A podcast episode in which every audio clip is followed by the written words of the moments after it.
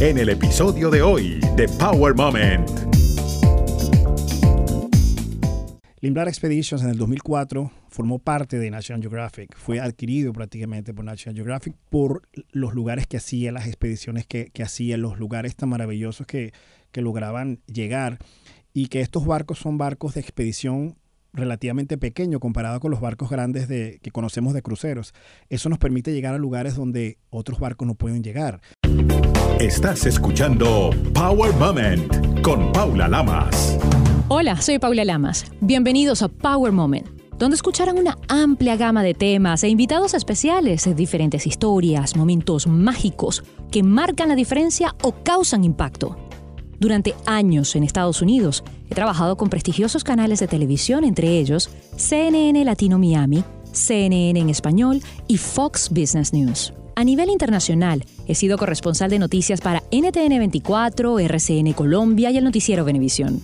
En el campo de la radio, tuve la oportunidad de trabajar en Radio Caracol y además colaborar con Actualidad Radio. He sido reconocida con varios premios por diferentes organizaciones como el Edward R. Murrow por la Asociación de Directores de Noticias de Radio y Televisión, Clarion Awards por la Asociación Nacional de Mujeres en la Comunicación y he tenido varias nominaciones a los Emmy. Esta es parte de mi historia. Comencé en Caracas, Venezuela como modelo, haciendo comerciales, pasarelas y hasta novelas cuando era adolescente. Esas son mis raíces. Siempre intentando descubrir cómo las personas dan vida a sus sueños. Este nuevo show es sobre esas historias que desafían fronteras, obstáculos y límites de la vida.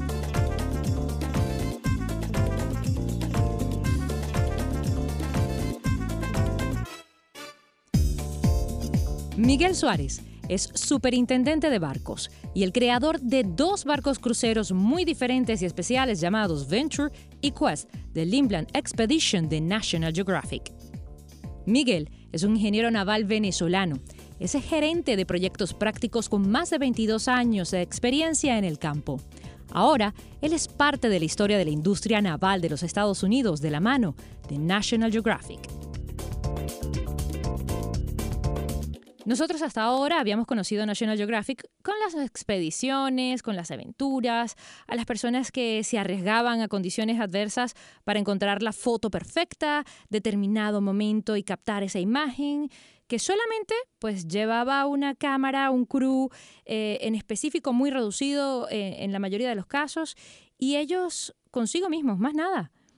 Ahora resulta, pasa y acontece que National Geographic nos va a permitir o nos permite ser parte de esas expediciones y tienen algo llamado Limbland Expeditions.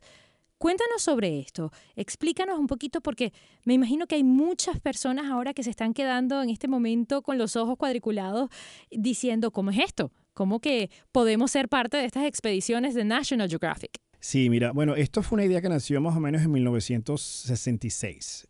el era un, explorador, eh, Lindblad, em, que se le ocurrió la idea de, explorar Antártica y la isla Galápagos. Este, fueron uno de los pioneros en estas regiones. Y después crearon, más o menos en el 79, crearon Special Expeditions, que es lo que llamamos hoy día el Lindblad Expeditions. Lindblad Expeditions en el 2004 formó parte de National Geographic. Fue adquirido prácticamente por National Geographic por los lugares que hacía, las expediciones que, que hacía, los lugares tan maravillosos que, que lograban llegar y que estos barcos son barcos de expedición relativamente pequeño comparado con los barcos grandes de, que conocemos de cruceros. Eso nos permite llegar a lugares donde otros barcos no pueden llegar. Em, entonces, eh, esta compañía se hizo partner de, em, de, National Geographic y por ende eh, ellos están, están dando eh, soporte técnico, están eh, aportando los, los camarógrafos, están aportando gente que, que, son especialistas, obviamente, en naturaleza y en ecología. Eh, nosotros tenemos aproximadamente en cada barco de 10 a 15 biólogos marinos, entre científicos, o sea, tenemos siempre ese tipo de personas a bordo, que son los que dan em, charlas, que son los que tú te puedes acercar y hacerle cualquier pregunta de lo que estás viendo en ese momento y te van a responder con toda propiedad porque están completamente este, cualificados para darte la información, ¿no? O sea que no estás solo. No es un viaje que solamente te vas a montar en el barco y te van a decir, bueno, lánzate aquí, eh, no sé, ve las ballenas, nada con las tortugas. Exacto. Eh, no es un, no es un barco de esos que llamamos aquí en Estados Unidos eh, sightseeings, que son de, de, para ver, nada, no, no, no, nada de eso.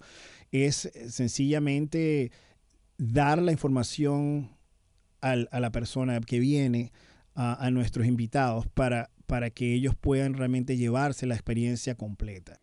Como latino, estás dejando una huella muy importante, tanto en esta compañía como en Estados Unidos.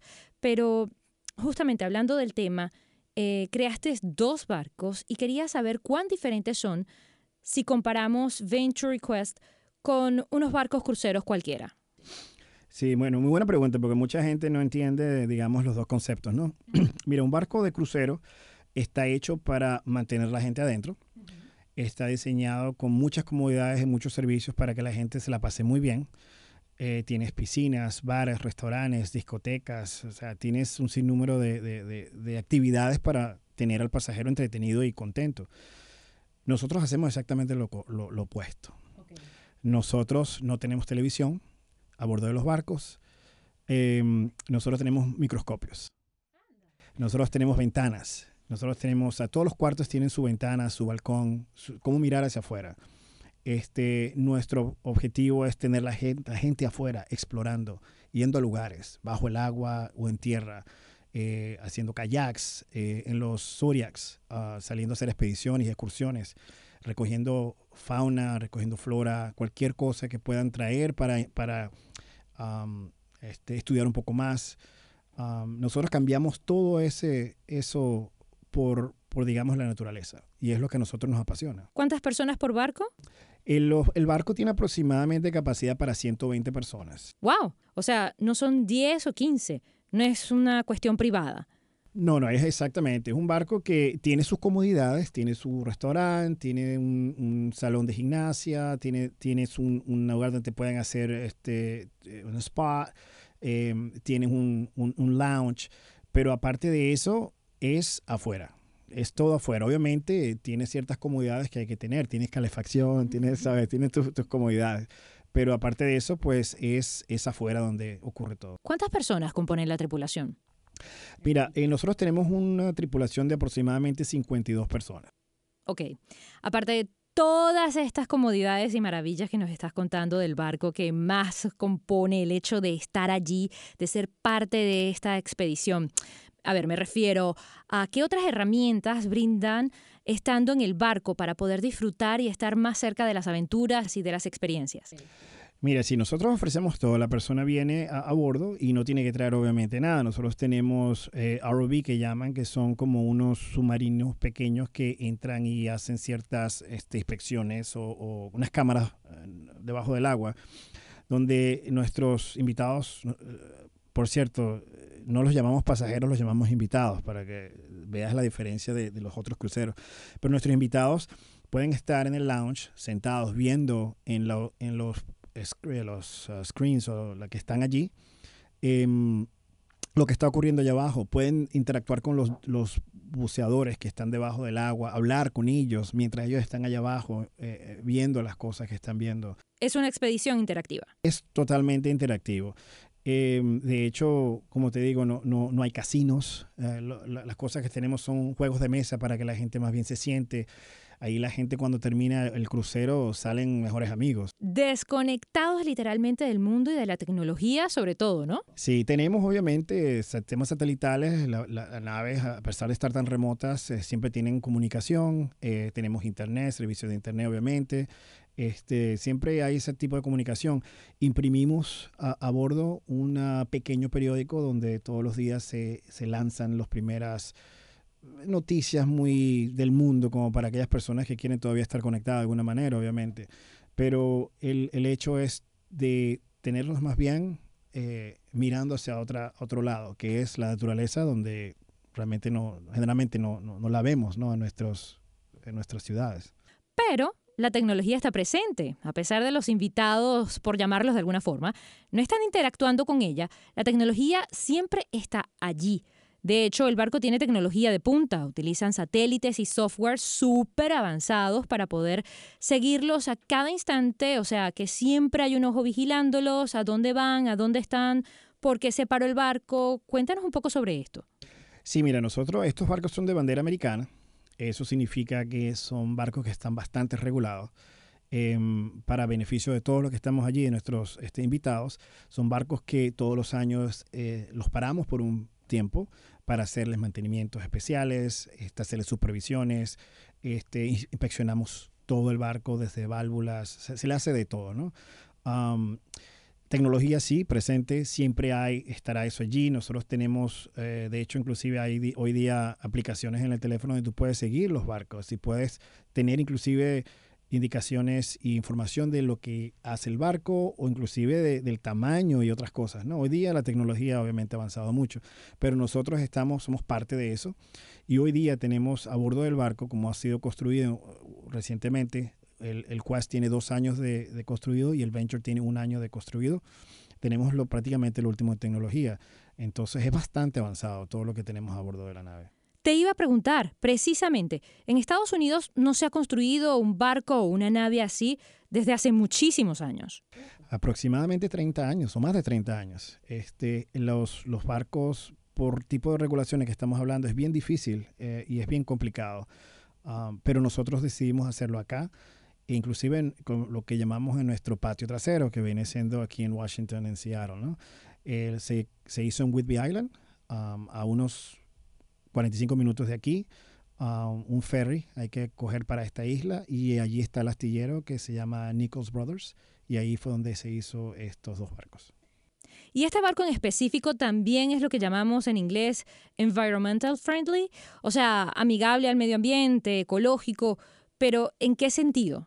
Mira, nosotros, eh, como te dije, es, es una compañía sumamente este, environmental friendly, ¿no?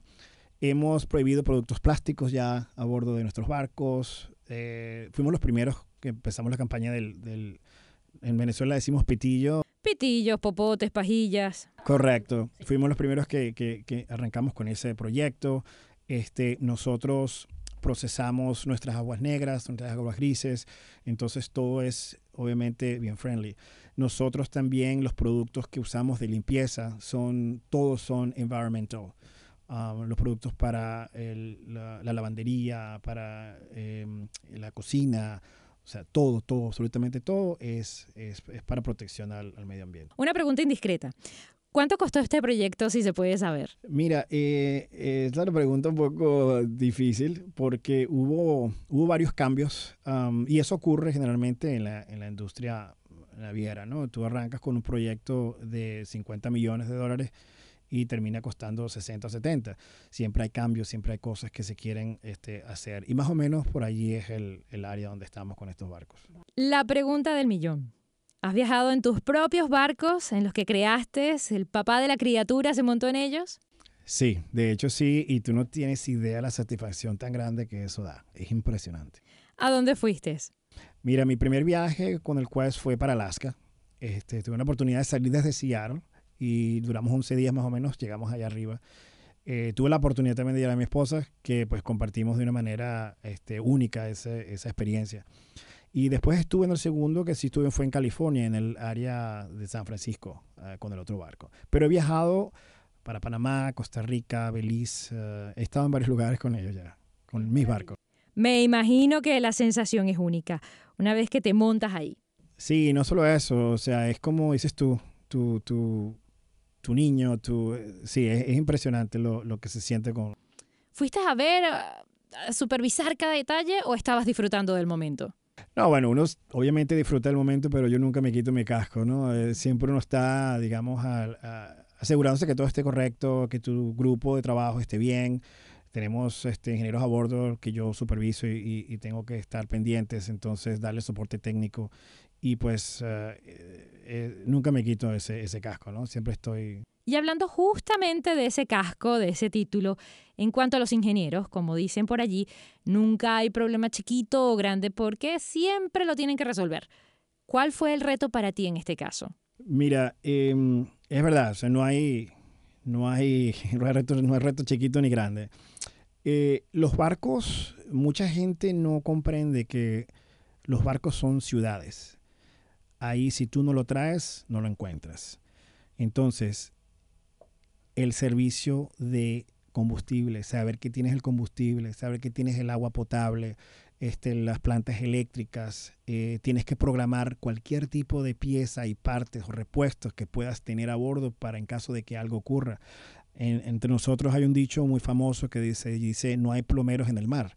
Y es que tú no puedes llamar 1-800 número 800 para que te vengan a ayudar. Ahí no hay nadie que te va a ayudar. Eres tú el que tiene que solucionar el problema. Entonces, tenemos que planear todo eso. Y ese es el reto más grande, ¿no? Que nunca termina.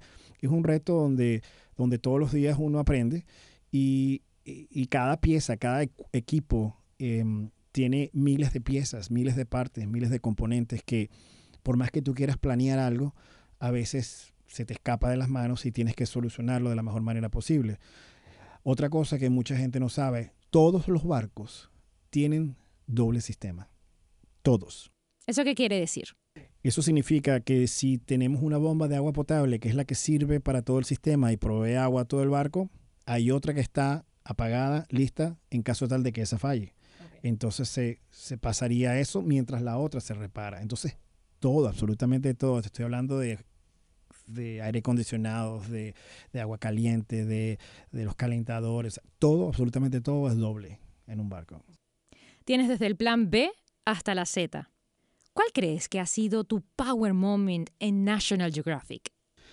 Eh, bueno, como power moment, una de las cosas que se me viene eh, a la cabeza es, em, tuve la oportunidad de construir dos barcos nuevos de expedición, eh, cosa que no se ha hecho y eso no ocurre muy a menudo. Y este, tuvimos la oportunidad de discutir, digamos, en papel cómo queríamos que se hiciera, qué necesitaba el barco tener. Obviamente usando mi experiencia como marino mercante, dónde he estado, las cosas que hemos hecho y los retos que tenemos generalmente durante operaciones. Este, aprendí muchísimo aparte de todo de este proyecto y tanto así que este, me interesé por continuar aprendiendo más y desarrollar mi carrera eh, aún más. Pues. No todo el mundo logra llegar a National Geographic. ¿Cómo fue ese salto? ¿Cómo llegaste hasta allí? Bueno, yo no sé tampoco. fue realmente un golpe de suerte. Eh, realmente soy una persona que, que no compite con nadie, sino compito conmigo mismo. De esa manera yo sé que voy a lograr ser mejor. Siempre he dado 100% este, y he tenido, eh, digamos, la dicha de estar en lugares importantes o digamos, buenos trabajos donde siempre han llevado a cosas mejores. Em, el sueño mío era de, obviamente, lograr más alto lo que pueda en, mi carrera. nunca pensé llegar a, esta compañía que desde chiquitos la vemos en revistas, en libros, en películas, en cualquier lado. Eh, realmente fue un momento único ah, para mí y realmente hasta ahora puede ser una experiencia pues, maravillosa. ¿Te acuerdas dónde estabas cuando recibiste la noticia que te habían aceptado? Mira, no me lo vas a creer, pero fue en el momento.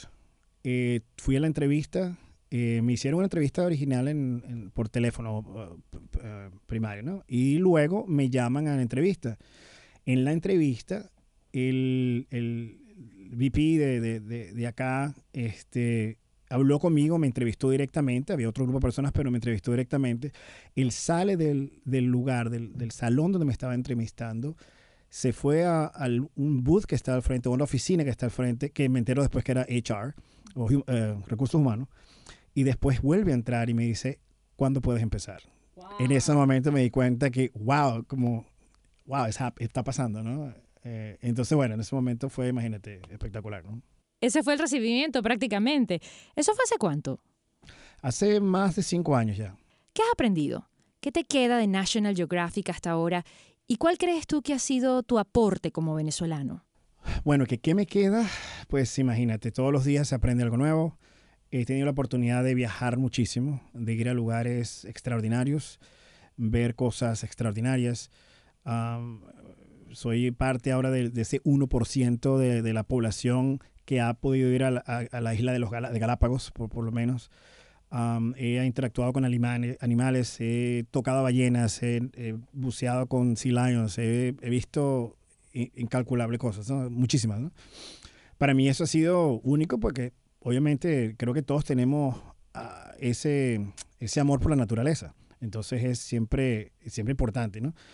Y pues me ha quedado todo lo que he aprendido con ellos, me han dado la oportunidad de desarrollarme este, como ingeniero, eh, aportar mis ideas, ah, eh, mejorar, digamos, los sistemas en los barcos que tenemos e inclusive, como te dije, eh, un nuevo proyecto que, que pues participé muchísimo. y esa es mi meta, eso es lo que a mí me apasiona, ¿no? El, mar y, y, el mejorar los sistemas que tenemos en los barcos. Eso ha sido una de las cosas más, más grandes. Como venezolano, pues bueno, lo único que te puedo decir es que siempre, uno nunca deja de donde uno vino, ¿no? Y para mí ser venezolano obviamente es, es, este, nunca lo he dejado, nunca voy a dejar de ser venezolano. A pesar de tener bastante tiempo fuera del país, eh, pienso que uno nunca lo deja y uno siempre tiene el nombre muy alto del país. Entonces, como venezolano, sé que es, tengo una responsabilidad muy grande, por decirlo de una manera, de dejar el nombre de Venezuela bien alto, de hacer un buen trabajo y este, que algún día eh, pueda hasta ayudar a gente eh, de mi país o inclusive otro país, pero aportar a Venezuela, a esa gente, nuevas generaciones que están eh, saliendo, que están apenas estudiando, arrancando, de dejarles saber simplemente, mira, sí se puede. Ahora, ¿cuál es tu meta profesional? ¿A dónde te ves de aquí a 15 años, por ejemplo? Wow, esa pregunta está, está buena. Eh, no sé, mira, he, estado pensando en eso últimamente. Em, yo sé que em, yo no he terminado, yo todavía tengo mucho que aportar y igualmente mucho que aprender. Em, yo soy una persona que no me gusta quedarme quieto. Creo que como buen venezolano no, no, no, paramos de, de, querer hacer algo. Y, y, me, veo, me veo participando en más cosas extraordinarias como la que hice. ¿no? Em, hoy, día yo manejo, digamos, opero los dos barcos que construí, me encargo del grupo, tengo 16 ingenieros a, mi, a mi cargo y, y, obviamente todo el soporte técnico que les tengo que dar, ¿no? Aparte de todas las inspecciones y todo eso. Pero mi meta es poder hacer algo más, construir otros barcos, poder ser parte de esos, de esos proyectos que, que, que traigan algo nuevo que aportar. Hoy día estamos haciendo barcos que que están saliéndose de los mismos esquemas. Y, eso es lo que me apasiona, eso me parece a mí bien interesante. ¿Y tus metas profesionales? ¿A dónde te ves? No sé a dónde me lleve mi, trabajo ahora mismo. Eh, lo disfruto, disfruto mucho lo que hago. Eh, es un reto bastante, bastante grande todos los días. No hay un momento aburrido, te lo puedo confesar. Es impresionante la, cantidad de, actividad, de trabajo que hay. Em, y hasta ahora estoy cómodo o estoy bien. Yo tengo tres cosas que me, impulsan en la vida. ¿no? Una es o tengo que estar aprendiendo, o tengo que estar subiendo escalones o, o rangos, o tengo que estar haciendo más dinero. Entonces son las tres.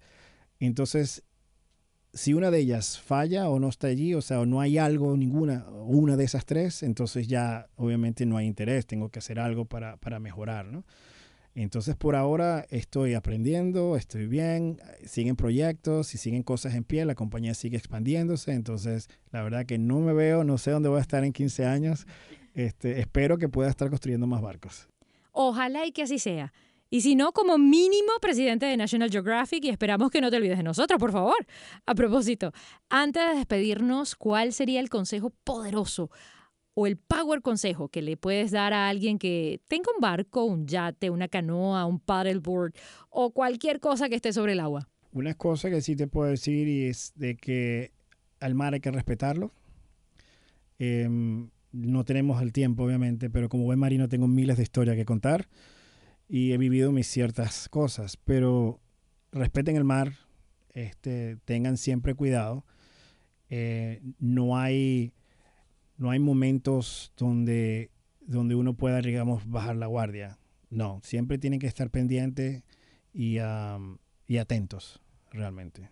Miguel Suárez, Muchas gracias por tu tiempo, por tu sinceridad, por tu buena vibra, por tus experiencias y por dejar el nombre de todos los latinos en alto, no solamente en Estados Unidos, sino en el mundo, a través de National Geographic. Que tengas muchísimos más Power Moments el resto de tu vida. Muchísimas gracias. Recuerda seguir a Power Moment en las redes sociales, arroba Power Lamas en Twitter e Instagram y en Facebook, Power Moment with Paula Lamas. Esta es una producción de GSG. Estás escuchando Power Moment con Paula Lamas.